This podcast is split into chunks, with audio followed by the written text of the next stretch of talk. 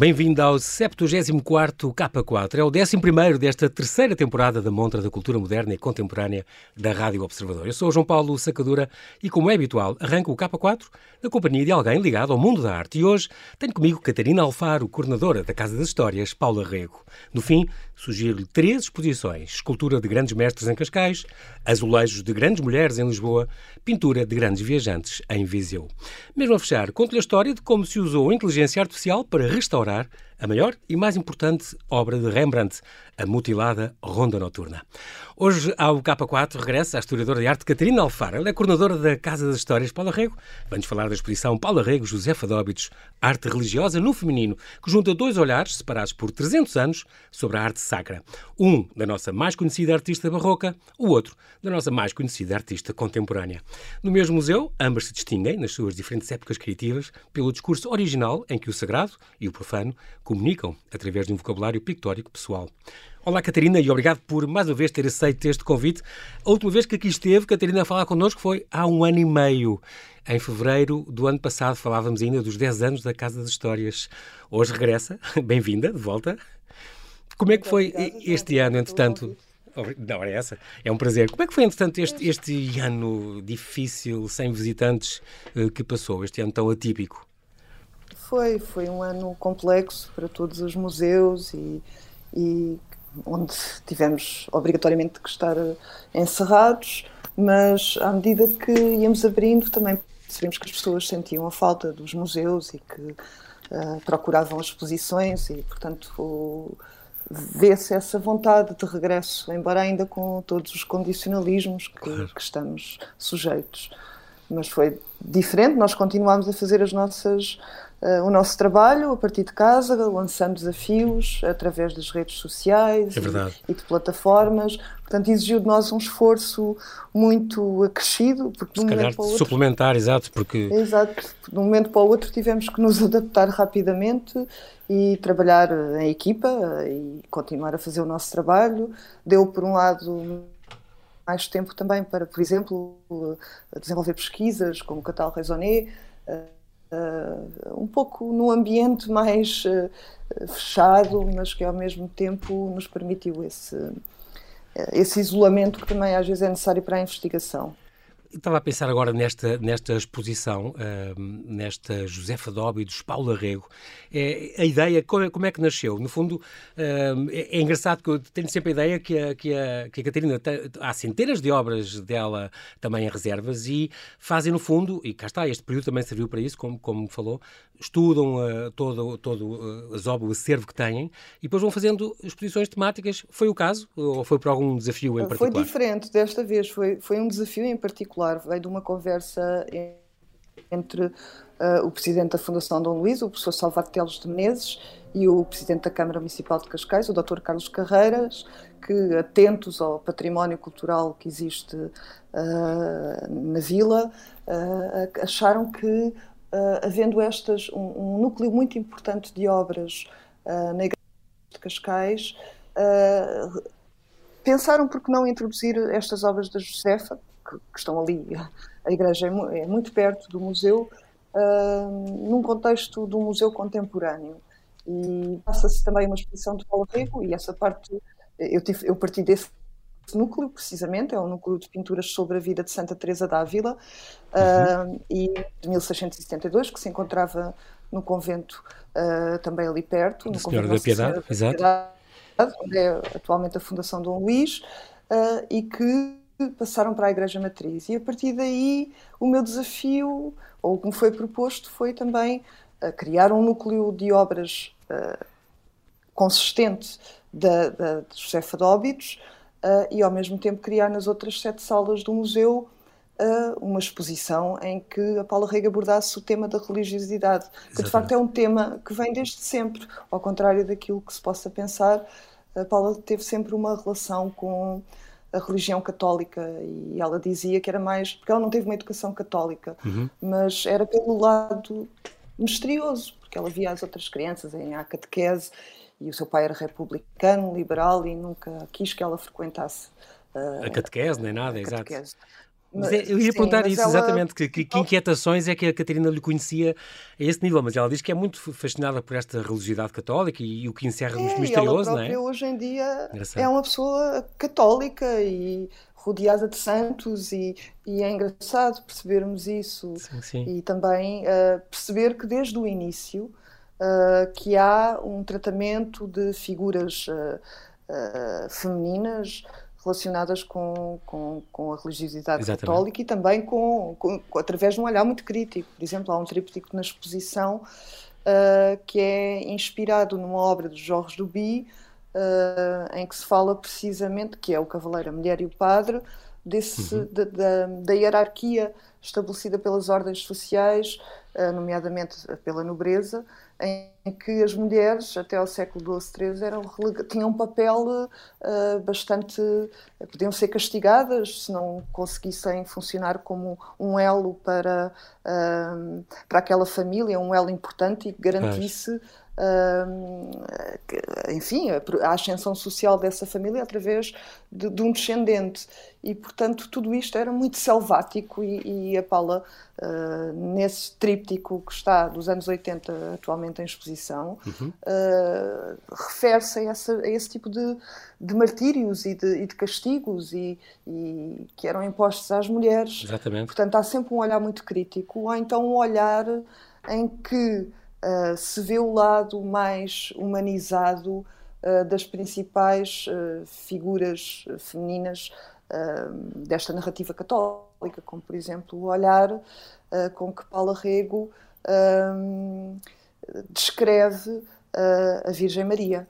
Uhum. Por exemplo, nos estudos uh, que fez para as obras que se encontram neste momento na Capela de Belém, na residência oficial. Exatamente, é um dos ciclos que aqui é abordado, também é. Com, com, com, vários estudos, uh, muito curioso, este ciclo da vida da Virgem uh, Maria, é muito giro, é uma das coisas que, que está, e que também é sempre bom lembrar, que graças a esta encomenda do, do, do Jorge Sampaio de 2002, um, ehm, é muito giro também, uh, Catarina, eu gostei muito de ver isto, e no fundo esta exposição tem 115 obras de Paula Rego, nestas sete salas seguidas, e tem aquela sala das exposições temporárias com 21 pinturas muito boas de José Fadobas. Elas eram um bocadinho uh, vizinhas no aspecto em que tem as obras, como disse, uh, uma tem ali assim a Casa de, das Histórias, claro, e logo a outra tem também, por exemplo, só a Igreja Matriz de Cascais, aí bem, bem ao lado, bem perto, tem, tem cinco obras de José Fadobas também, tem realmente muita, muita coisa comum.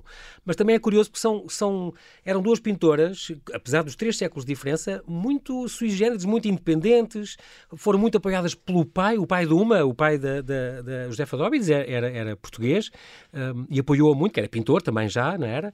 E portanto apoiou muito. E o próprio pai da, da, da Paula Rei, como, como referiu, ele não era pintor, mas foi, foi ele sempre a figura, como ela lembra sempre, que, que, que a apoiou quando ela foi para Londres e tudo era duas figuras muito especiais no seu tempo. O José Fadóbis também é há 300 anos, autónoma, independente, com, com, deixou um testamento cheio de coisas para, para, repartir, não era nada vulgar, nem sequer tinha acesso à educação, portanto, uh, aprendeu tudo com o pai, uh, não era muito vulgar, uma mulher sem tão independente e são, não é?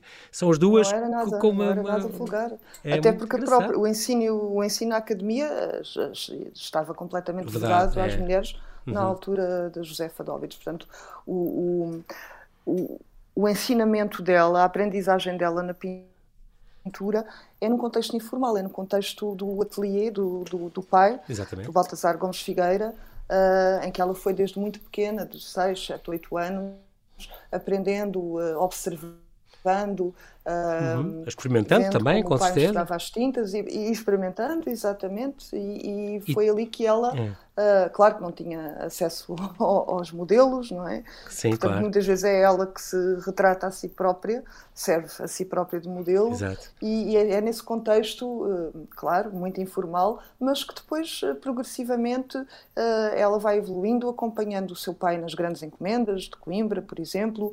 E uhum. em 1660 já está completamente autónoma e independente, autónoma. com o seu ateliê, é, é, não é? Exatamente, ela até se chama, no, no testamento assume-se como mulher donzela emancipada com licença de meus pais. Incrível. Uh, é, Mas é preciso portanto, isto não era comum. Era, exatamente, é isso. A lei não, não deixava e ela teve eh, que ela tinha que contornar um bocadinho todos esses. Eh, se não me engano, até houve coisas ou que não assinava ou pediu para o pai assinar, qualquer coisa. Havia assim uma história, porque não era vulgar né, no tempo dela viver assim, ela não é? Assinou, ela começou a assinar as suas gravuras, e, nomeadamente a primeira gravura é, é, é, é uma imagem de Santa Catarina, portanto há uma relação sempre com, com, com esta santa, a quem ela também dedica, encomenda a sua alma quando Exato. morre. E isto também é interessante porque nos faz pensar que uh, esta escolha de Santa Catarina, uh, que Paulo Rico também uh, dedica alguns exatamente, desenhos, exatamente. E, e, também aparece num, no grande mural que foi feito que, neste, que condensa uma série de, uh, de, personagens religiosas, foi feito para a National Gallery. Este Jardim de Crivelli, não é? Que, uh, que faz, Jardim de Crivelli. Faz agora exatamente. 30 anos. E, isto resulta, Catarina, daquela primeira residência artística. Ela foi a primeira artista convidada por uma residência na National é Geographic é verdade, e está há 30 anos.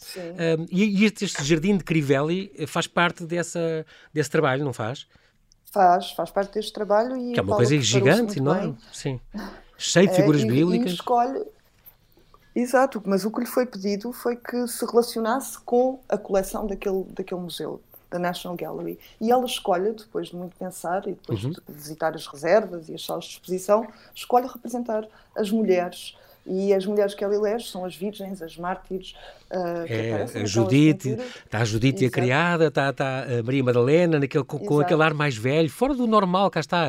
A Paula também Sim. sempre foi muito fora da caixa. Não é aquela imagem típica que nós temos de Maria Madalena, mas depois tem a Virgem, muito tem imensos bonita, anjos. Como, como é, representa. Exatamente. Sim.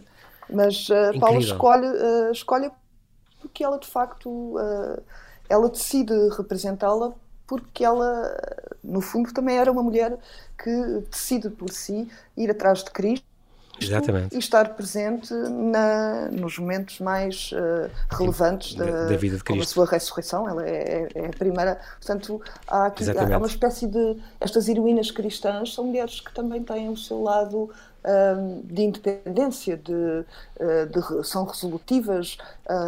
Uh, pensam por si próprias assertivas e, vezes, é. e, são castigadas por isso.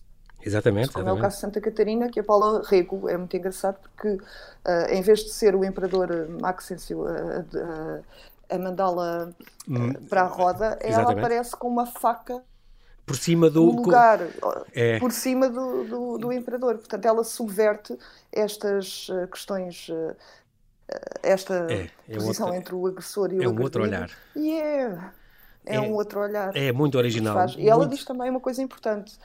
Ela diz que não é uma vingança, é o triunfo do espírito das mulheres. Exatamente. Isso. Isso é, é, é, incrível. Fica aqui nota também que isso também está no, catálogo muito bonito desta, desta exposição. Gostei muito de ver esta. Passei-se muito bem por esta exposição a ver isto, o Jardim de Crivella, como falámos, os sete pecados capitais. Nós temos aí o orgulho e a gula, essas estátuas grandes que ela fez, aquele oratório, aquele armário gigante, o oratório, é uma coisa também da Foundling Hospital. Sim, sim, sim. É também uma peça marcante de, nesta exposição. Uh, toda a sequência do crime do Padre Amaro e da relíquia, a propósito essa, que era o, o escritor português que ela mais admira, que é Paula, Paula Rigo mais admira, a Cruzada das Crianças. É, é muito engraçado. E depois tem pormenores comuns também entre as duas. O pormenor dado, a atenção dada às roupas. É, é, é muito curioso, aos acessórios, às, às, às joias. E as roupas na Paula Rego também têm uma, uma importante, não é só a figura e a cara, que é, humaniza muito todo este sofrimento da Virgem, assim, este, este descimento da cruz, é uma coisa impressionante. Uh, mas também as roupas dão muito dramatismo às imagens e as duas usam isso, é engraçado, muito, muito giro. Usam, usam, e com a particularidade de serem uh, absolutamente sensuais, na maneira como Exatamente. se dirigem ao espectador. Tudo, tudo aquilo apela uh, aos nossos sentidos. Sentidos, é. Uh, ao tato, a maneira como a Paula Rei constrói os tecidos, que, que, dão, que são o centro, às vezes, da sua da dramaticidade, por exemplo, naquela obra O Anjo, é, uhum. é, quase mancha por mancha, camada por camada e tem quase uma dimensão uh, escultórica. É, é quase uma personagem e, por si como... própria, exatamente. É incrível. É. E, e, a Josefa, falo também naquele cuidado que dá aquelas camisinhas uh, que o menino Jesus Salvador aparece, aquelas é, transparências, os lacinhos. Muito, uh, muito curioso, aqueles, aqueles meninos Jesus romeiros aquelas que, que, há oito versões, é muito curioso, que são autênticos spoilers. É o Menino Jesus peregrino, mas já com os símbolos da paixão, que vai sofrer daí a 30 anos, por toda a sim, roupa sim, é e, e, nos pendões. É, é, é muito engraçado. É, é realmente uma exposição fabulosa e, e que, que, vale muito, muito a pena. Esta, esta, fica aqui este, este convite. Se não me engano, uh, Catarina, a Paula Rego vai ter agora na Tate Britain, já para a semana, vai. uma grande exposição, sim. não é? Até, até 24 de outubro que vai sim, já sim, inaugurar, se não me engano, para a semana. É dia 7. Dia 7 de julho, então, até 24 de é. outubro, vai estar na Tate Britain uma grande exposição da é. Paula Rega. Entretanto, podemos aguçar o apetite a ver aqui na Casa das Histórias esta belíssima exposição. Portanto, desde já quero lhe agradecer, a, a Catarina, pela sua disponibilidade. Muito obrigada. Mas também fica o convite. convite. Obrigado. Fica também o convite para, assim que nos ouve, para visitar esta exposição Paula Rego, José Fadóvitos, Arte Religiosa no Feminino, que vai estar até 19 de setembro na Casa das Histórias, em Cascais, terça a domingo, das 10 às 6. Obrigado então, Catarina, e até breve. Muito obrigada, João. Deus, adeus. Nós agora no K4 temos aqui três sugestões. Esculturas de grandes mestres em Cascais, azulejos de grandes mulheres em Lisboa, pintura de grandes viajantes em Viseu. Até 3 de outubro, o Centro Cultural de Cascais volta a apostar numa grande exposição internacional. A emoção do espaço reflete o facto de, durante os séculos XX e XXI, a escultura ter passado por mais metamorfoses do que em toda a sua história. A mostra inclui escultura de Auguste Rodin, Man Ray, Juan Miró, Miguel Barceló, António López, Manolo Huguet, Julio González e Oscar Domínguez, entre outros, que se destacaram nas vanguardas e movimentos artísticos como o cubismo, modernismo, dadaísmo, surrealismo e o realismo. A exposição traça um percurso por todos estes ismos até chegarmos ao presente. Centro Cultural de Cascais, terça a domingo, das 10 às 6.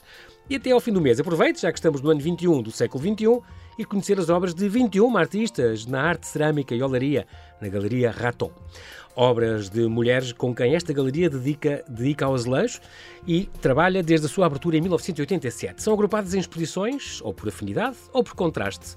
Ana Atherley, Graça Moraes, Irene Buarque, Menês, Paulo Rego, Lourdes Castro, Luísa Correia Pereira e Maria José Oliveira. São alguns dos nomes que poderá conhecer mais de perto numa das galerias mais originais de Lisboa, a Galeria Raton, na Rua da Academia das Ciências, número 2, ao Bairro Alto. E no Museu Grão Vasco, em Viseu, até 26 de setembro, pode ver Identidades Portuguesas, Pintura de Viagens. A primeira é de duas exposições programadas para este ano, inspiradas pela pintura de ar livre. Obras de Silva Porto, Marcos de Oliveira e José Malhoa inspiraram esta mostra de identidade portuguesa fixada por muitos pintores e alguns escultores, numa cronologia que se estende entre 1890 e 1940. A exposição apresenta cerca de 60 obras, retratando o país do Minho ao Algarve e da Serra ao Mar, por artistas para quem o país foi uma fonte inesgotável de trabalho e ofereceu uma ampla e vibrante paleta de cores. É a mais famosa obra de Rembrandt, a milícia da Companhia do Segundo Distrito, sob o comando do capitão Franz Banninghock e do tenente Willem van Ruitenbusch, a preparar-se para avançar todo este título, mas ela é mais conhecida como A Ronda da Noite. É de 1642, uma obra-prima da Idade de Ouro da pintura holandesa. Foi muito desfigurada após a morte do artista, quando, em 1715, foi transferida da sua localização original, que era o Salão do Grêmio dos Arcabuzeiros, para a Câmara de Amsterdão. As autoridades queriam colocá-la numa galeria entre duas portas, mas a pintura era grande demais. Em vez de procurarem outro local, cortaram grandes secções dos lados, de cima e de baixo. Os fragmentos mutilados perderam-se. Só agora, séculos depois, a pintura foi completada com o recurso à inteligência artificial. Desde a sua inauguração em 1885, que o Rijksmuseum é proprietário da Ronda da Noite, uma das pinturas mais famosas do seu acervo. Há dois anos, iniciou-se um restauro multianual e multimilionário conhecido como Operação Ronda da Noite. É o seu 26º restauro. De início, não se pensava restaurar a Ronda da Noite ao seu tamanho original, até à sugestão de um dos maiores especialistas mundiais no mestre holandês.